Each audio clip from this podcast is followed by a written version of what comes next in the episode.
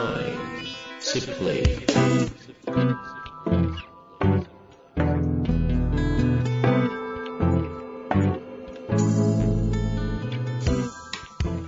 こんにちは、遠藤和樹です。秋山条件時の経営者のマインドサプリ。秋山先生、よろしくお願いします。はい。よろしくお願いします。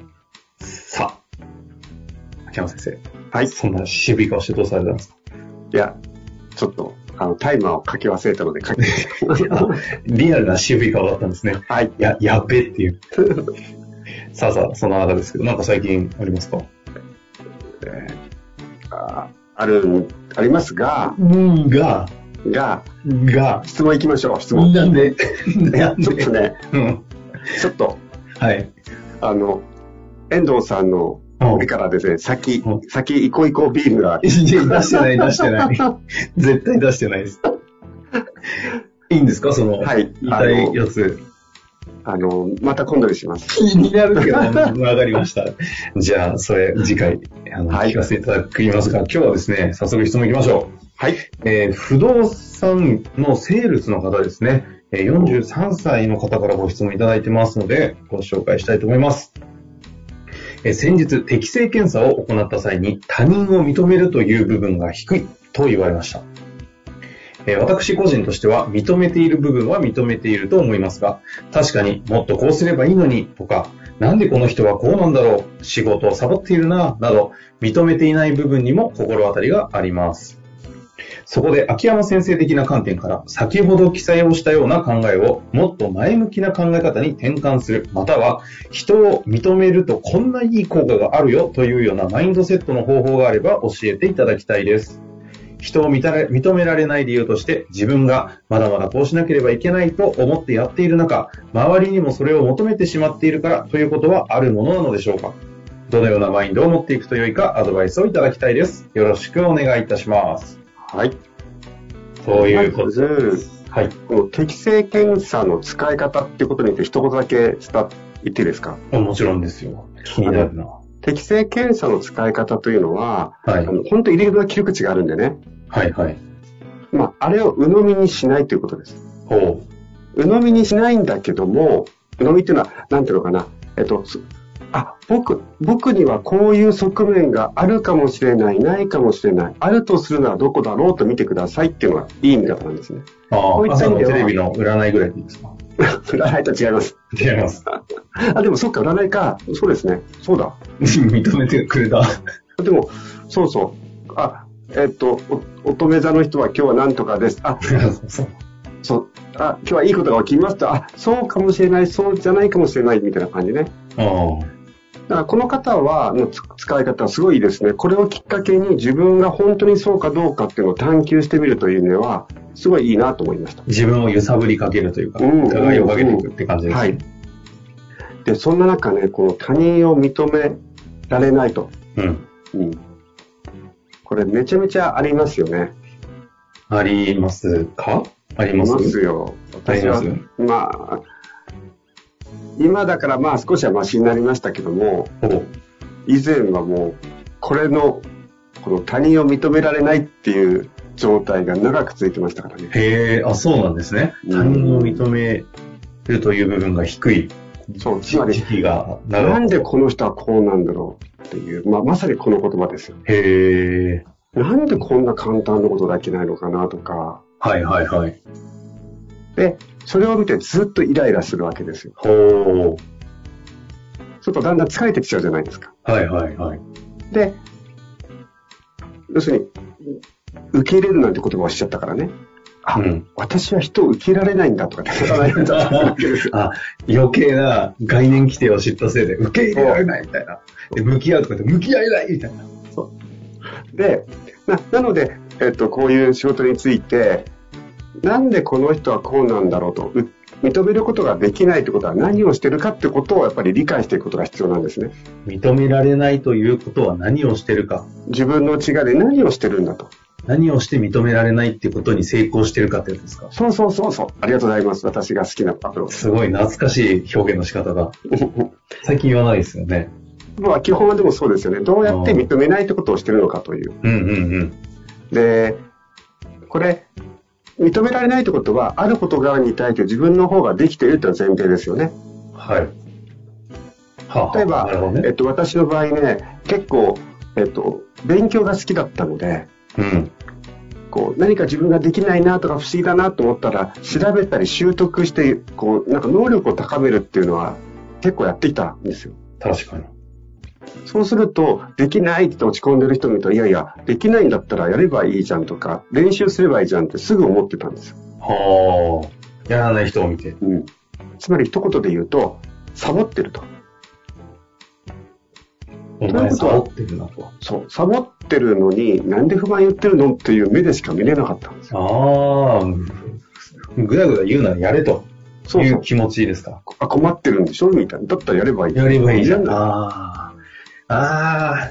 努力してきた優秀な人にありがちな言われて、この野郎それができねえんだよって思うやつですね。そうそう。でね、その時思ったんですよ。私はじゃあ努力して頑張ったと。で、できるようになった。そして、やってない人を見るとイライラするってことは、全く成長してないじゃないですか、私が。確かに。だから、何やってるのかなって考えた時に、分かったことは、例えば、自分は疑問だったら調べるとしますよね。うんうん。それをやってるということで、あ、俺はそういうことをやってるんだって、自分で自分をこう褒めたいんですよ。はあ。結果として自己承認してるってことですかそうです、そうです。なんでこんなことできないのとか言いつつ、僕はできるよってことを自分に言いたい。なるほど。でそれがそこまでだったらいいじゃないですかあ僕はできてよかったなとか能力アップしてよかったなってそこに優届く優越感的なニュアンス。そうですそうです、そこでとどまってるならまあいいだろうと。いいじゃないですかそれがなんでって怒りになった時にですよパターンが2つあって1つは俺はこんだけやってるっていう自覚はあるのに周りの人がそれを認めてくれないから周りの人にアピールしたい時にこれやっちゃうんですね周りの人にアピールしたいときに、やっちゃうっていうのは、い遠藤君さ、遠藤君さ、ほら、山田さんいるじゃん山田さんってこういうことやらないんだよね。なんであいつやんねえのこれわけわかんないんだよ。ああ、嫌なやつですね。次に、ああ、秋山さん、それやって、やってますもんね。いやいや、そんな、それほどもない、それほども な い。嫌なやつ。いや、でもやりますよね、これ。で、もう一つは、うん。その自分がその努力したとしましょうね。私はが。いはい。努力して大変だったんでしょう、多分。大変で、この能力とかこれができるようになったのに、君はどうして大変なことをやらないんだっていうふうに、なんだろうな、自分の大変さを思い知るみたいに思っちゃう時もこれあります。ああ。はあ。この努力を思い知れパターンと、この努力を、なんでやんねえんだよっていう。この努力を思い知れっていうのと、あと、これ努力してえー良くなったからみんな褒めてよっていうのと、褒めてよか。はいはい。で、えー最初の基本が、あ、俺は結構生きてるじゃんみたいああ。これ、優越感と、な。うん。なんだ、もう一個は、真ん中の認めてよ。承認め認て、承認、うんああで、最、三つ目が、思い知れ。おなるほど。なるほど。なるほど。思い、優越感と承認と思い知れ。うん、ああ、だいたいこれにはまりそうだし、同時に起きてそうで怖いですね、これ。そうですね。で、この優越感は、に関しては、使い方にとってはいいですよね。つまり、私がよく強みの見つけ方はこれですよっていうことです。強みの見つけ方の一つは、なんでこの人はこんな簡単なことできないんだろうと思うものを書き出してください。それがあなたの強みですよというアプローチもしてます。うんうんだとすると、それが私の強みなんだから、アウトカムのためにそれを一生懸命使っていこうというふうに、そこに持ってけたらいいんじゃないでしょうかね。アウトカムのためにそこに持っていこう。自分の強みの力をどどどういう感じですかこのケースで言うと、私だとすると何か不思議なこととか気になることがあったら調べられるとうんうん。それが自分の強みなんだということを自覚して、うん。例えば、えー自分のビジネス上の目標とか目的があるじゃないですかはい。はい。そのためにこの強みを使っていこうというふうに持っていけたらすごいいいことですよねああ、まあ、単純にその、それをきっかけに自分を知る、うんそしてそれをリソースに変える的なそうです使い方。にもかかわらずその自分の強みを人に認めてもらいたいとかあとは自分の強みを相手にもお前それやれってやって、結局自分の強みで自分を苦しめてることになっちゃうので、うん、うん、うん。そこに気づいていってほしいなと思いますね。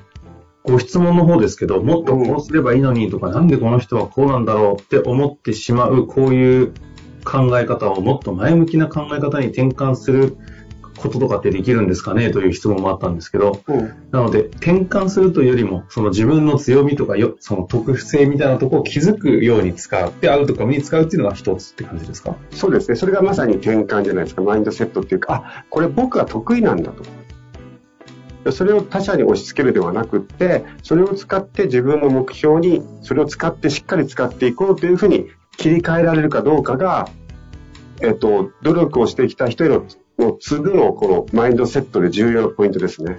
なるほど。もう一つあるんですけど、質問で人を認めるとこんないい効果があるよというようなマインドセットもあればっていう質問はあるんですが、ここについてはどうお考えですかあのー人の何を認めるかっていう、例えばこれいっぱいあって、例えばですよ、相手のいいところをキャッチできる能力っていいと思いません思います。それが分かれば何か仕事を手伝ってもらうとか、えそういうことができるじゃないですか。うんうん。あとは、え営業の方だとすると、お客様のいいところをピックアップして、そして、えラポールを形成することもできるし。はいはいはい。ですから、えーなんだろう。あとは自分のものの捉え方の幅が広がりますよね。うんうんうん。ですから、えっ、と、これは本当いろんな、なんだろう、いろんないろん、いいところを認めるっていうのは使いが、使い勝手って言葉は良くないけど、本当に、今喋って思ったんですけど、この人が自分のいいところを、本当にいいところを認めてないってことだと思いますよ。ほう。と、と言いますと、なんか言葉としてはよくわかるんですが、えっと、だつまり、なんでこの人はこうなんだろうというところが自分の強みってことを自分でちゃんと認めてあげてないんですよ。ああ。だとすると、自分の強みを見つけることができないので、あ、人の強みを見つけるのも難しい状態になっちゃってるかもしれない。なるほどね。結局自分の理解という、自分の、自分への自己理解の、ちょっと、足りないって言っちゃ失礼かもしれませんけどそうですねその、えっとできてない部分が相手への怒りにいっちゃってる可能性もあるというようなす。ごいありますね。なるほどですね。まあ、ということでね、うん。えーこれはあの皆さん、人を認められないというとか、人を認めるという部分が低いということ以外の適正検査出たのね、全部に使えて、結局それをどう強みに使うか、うんうん発見に使うかっていう話においては、非常に汎用性が高い気がしましたので、ぜひ活かしていただきたいと思いますし、また何か質問ありましたら重ねていただけたら嬉しく思います。はい。ということで、次回はちゃんとヨザ話楽しみにしております。ありがとうございました。はい。ありがとうございました。本日の番組はいかがでしたか番組では秋山城賢治への質問を受け付けております。ウェブ検索で秋山城と入力し、検索結果に出てくるオフィシャルウェブサイトにアクセス。